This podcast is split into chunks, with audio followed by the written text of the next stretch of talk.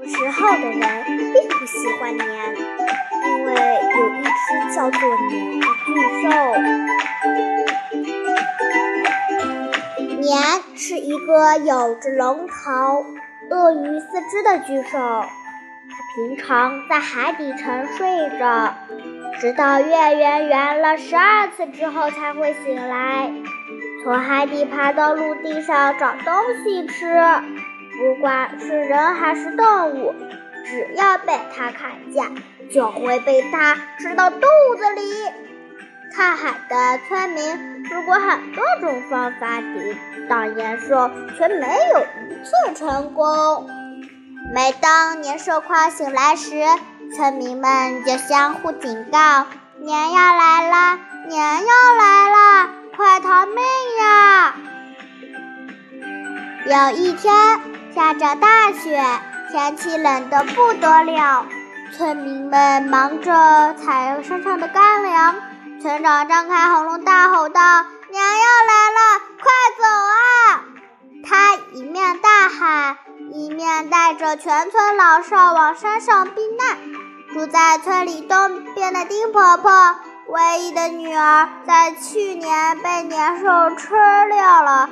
他年纪老的走不动，也走不快，只能和小外孙留在村子里，希望逃过一劫。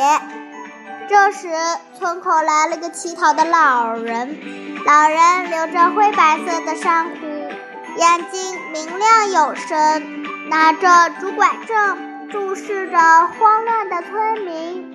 村民们有的忙着关窗锁门，有的牵羊赶牛，没有人关心这位乞讨的老人。眼看着村民一个个走光，老人没有半点吃的，失望极了。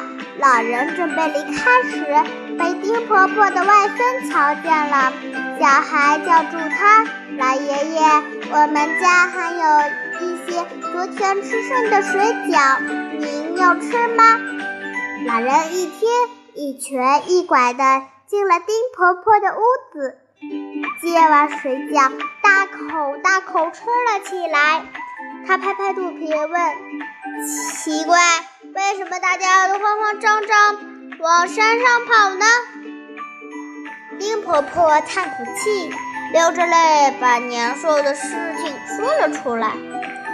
最后说：“哎，年兽就要出来了，我走不动，只能留下来。你吃完也赶走吧。”没想到老人哈哈一笑：“我以为是个什么事情，原来是这个缘故。看我来收拾他！”爹婆婆瞪大眼睛：“您不怕恐怖的传说？”老人一边往外走，一边说：“给我两张红纸，条红布，其他的事情交给我吧。”丁婆婆半信半疑地找出红纸和红布，交给老人。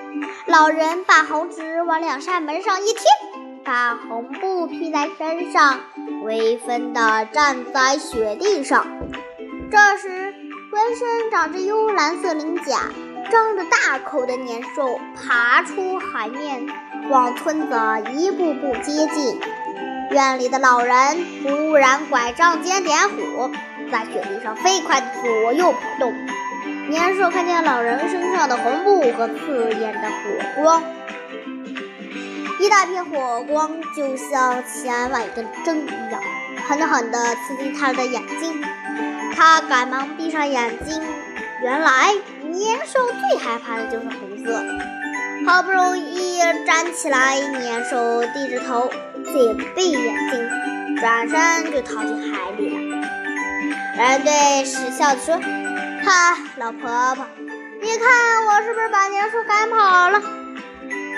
我想，那家伙短时间不敢再传害人了。你可以安心。说完之后，他都飞上了天。原来，他是一位好心的神仙呐。从此，每到除夕这一天，家家户户会在门口贴上红对联。隔天清早，大家出门见到人都会互相说声恭喜，祝福彼此安康的度过了一年。